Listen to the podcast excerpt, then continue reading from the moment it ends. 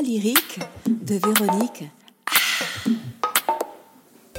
En ce mois de janvier 2023, après deux ans de pandémie où l'on a été confiné, tenu à une laisse sanitaire devenue vaccinale, pour nous contraindre à des injections dont les effets secondaires ne sont même plus niés par les laboratoires, et qu'en particulier les artistes avons été sous-considérés jusqu'à être désignés comme non essentiels à la société au point d'être interdits d'exercer notre profession en raison d'un prétendu virus plus plus contre lequel nous étions, selon les dires de notre président Macron, nous sommes en guerre.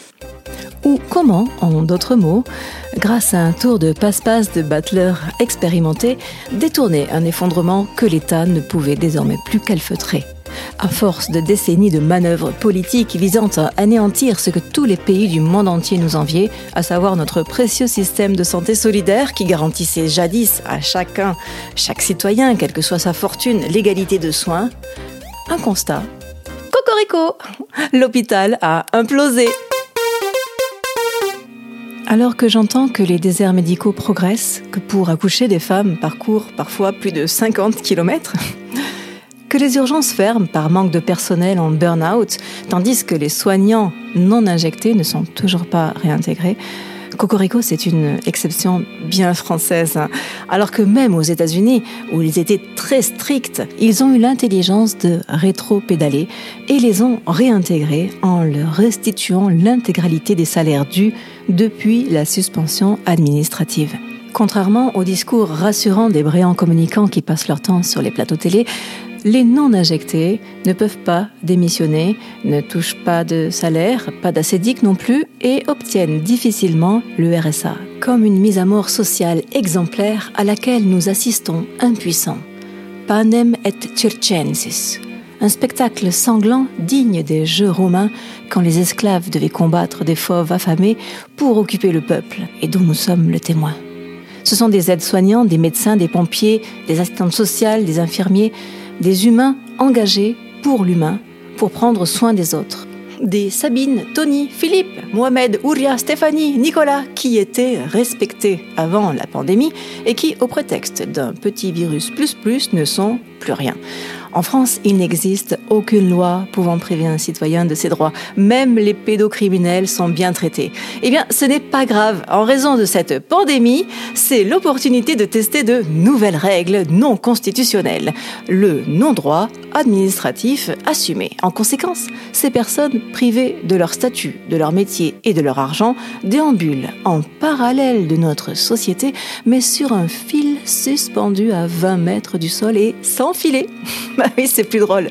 Tels des funambules inexpérimentés projetés dans cette étrange dimension, trop virtuelle mais bien réelle, qu'ils n'ont pas souhaité, à tout moment, ils risquent de chuter. Certains les encouragent. Vas-y, avance, tu peux le faire. Continue, tu y es presque. Tandis que d'autres médisent en les regardant tomber. Les suspendus le sont à une décision arbitraire, à une signature, des pestiférés désignés qui ont refusé de se soumettre, suspendus à une corde parfois, car beaucoup se suicident, mais de ça, on en parle peu.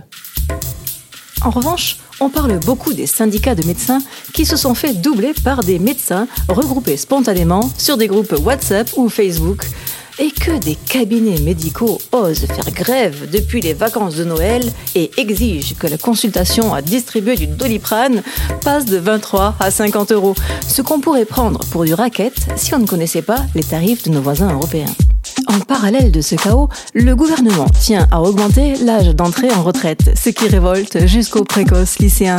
Les syndicats reprennent leur rôle de contre-pouvoir là où ils étaient demeurés taiseux précédemment et organisent grève générale sur grève générale pour rappeler au gouvernement que l'abus de 49.3 nuit au 49.3 et que c'est pas Toto le chef, c'est le peuple.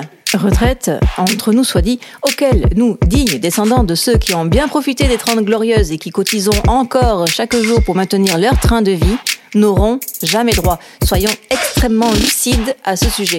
À moins d'auto-financer soi-même une, voire plusieurs caisses de retraite complémentaires, en plus de tout ce qui est déjà prélevé et qui va augmenter.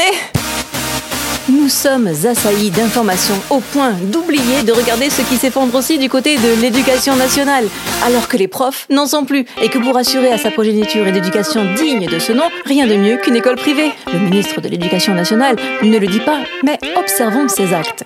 Ses propres enfants sont scolarisés dans le privé CQFD. C'est le constat d'un profond échec qui garantit aux riches qui auront les moyens de payer des études à leurs enfants de conserver un niveau de vie élevé tandis que les autres finiront comme ils peuvent. Il paraît qu'on a produit trop d'universitaires. À la fois, est-il vraiment utile d'avoir un doctorat en maths pour être technicien de surface ou serveur? Eh oui, car la restauration est un secteur qui embauche. Mais depuis le plus plus, personne ne veut y aller. Les patrons sont donc obligés de faire le service eux-mêmes. Du reste, il y a un autre secteur, ce sont les crèches et les centres d'animation qui recrutent n'importe qui du moment qu'ils savent tenir un stylo et faire une croix. Un casier vierge? Oh non, non, non, non. Pas de ça entre nous. Le casier est à l'entrée, c'est là où vous déposez vos affaires. Merci, au suivant. Mais comment peut-on oser se plaindre de tout ça alors qu'une crise énergétique surplante celle économique et menace le pays? Oui, nous sommes en guerre, cette fois-ci économique. Ça peut paraître intrusif à certains qu'au nom de la patrie, on nous impose un 19 degrés chez soi et de porter des cols roulés, mais supporter le froid n'est rien pour combattre la pénurie de gaz et d'électricité dont on se prive pour sanctionner les méchants Russes qui le revendent aux Indiens, lesquels nous le revendent mais plus cher. Et oui, l'économie, comme la nature, a horreur du vide. Et depuis l'arrivée du virus plus plus, on a connu la pénurie de masques, ceux pas utiles qu'on était trop débiles pour, savoir porter, suivi d'une pénurie de blé, d'œufs, de produits alimentaires dits basiques tels que les pâtes, le riz, qui justifie l'explosion incroyable des prix devenus incontrôlables au point au réveil de constater que 1 euro ne vaut pas les 6 francs 60 mais que ça vaut à peine un franc, qui aboutit à une inflation ahurissante tout à fait logique. Mais quelle ordure ce virus plus plus La chronique lyrique de Véronique.